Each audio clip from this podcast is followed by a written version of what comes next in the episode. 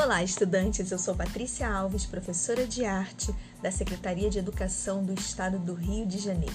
Sejam todos bem-vindos à aula de arte referente ao terceiro bimestre do sétimo ano do ensino fundamental regular. Vem comigo! Aula 3: O modernismo brasileiro linhas que desenham a paisagem. Vamos conhecer um pouco sobre Tarsila do Amaral. Artista brasileira Tarsila do Amaral nos ajuda a entender como é possível representar uma paisagem com poucas linhas. Você sabia que há essa possibilidade? Sim. Há. E de um modo mais condensado do que em uma pintura elaborada ou até mesmo em uma fotografia. Tarsila foi uma pintora ligada ao modernismo brasileiro. E entre suas obras, a pintura de paisagens tem grande destaque. Ela representou a paisagem usando apenas linhas. Outras paisagens, as formas que ela usa no desenho são em geral orgânicas, ou seja, linhas curvas que invocam formas da natureza, com exceção de, da casa que sugere uma forma geométrica. A linha, o principal elemento do desenho, parece caminhar pela folha de papel, formando a paisagem. A linha está presente em muitas formas de comunicação. Quando escrevemos, por exemplo, é a linha que compõe as letras e as palavras. Você provavelmente já reparou na diversidade de traços na caligrafia do caderno dos seus, seus colegas, ou até mesmo das, das pessoas da sua família. Cada pessoa tem uma letra diferente, assim como cada pessoa tem um traço diferente para desenhar. Enquanto um tem um traço contínuo e forte, outro desenha a linha com pequenos traços. E há ainda aquele que faz a linha com suavidade. E o seu? O seu traço? Como é? Como é? Você já observou? Já parou para pensar? É forte, contínuo ou é uma linha com suavidade? Reflita um pouco sobre isso.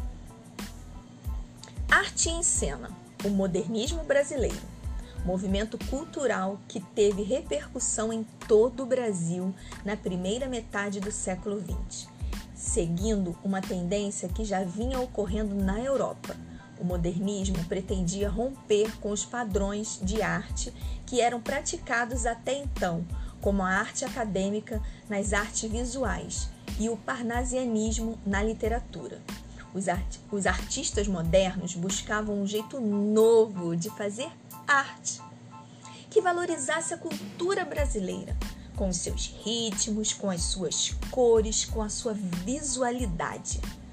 No campo das artes visuais, os artistas buscaram se libertar da representação fiel da realidade, experimentando e criando outras formas de expressão mais de perto. É, mais um pouquinho perto. Chega mais. Se liga aí. Os elementos usados na criação de obras de artes visuais são chamados de elementos visuais. Os pontos, as linhas, as cores, as formas, a textura são alguns deles. Alguns deles. Os artistas combinam vários elementos para criar as suas obras. Reflexão. Você acha que o uso das cores influenciam as impressões sobre a imagem? E que cores você, é, você mesmo, usaria para pintar uma obra? Outra pergunta. E qual é a diferença entre desenhar uma paisagem olhando diretamente para ela e desenhar com base na memória? Você acha que tem diferença? Hum, pense um pouquinho, reflita sobre isso. Pesquise na internet sobre as obras de Tarsila do Amaral. Uma, por exemplo, O Morro da Favela, que ela criou em 1924.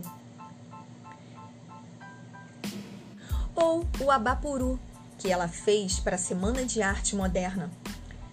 Pense, reflita sobre as questões que foram levantadas aqui, sobre o desenho, sobre a paisagem, sobre os elementos visuais. Não fique parado se movimente.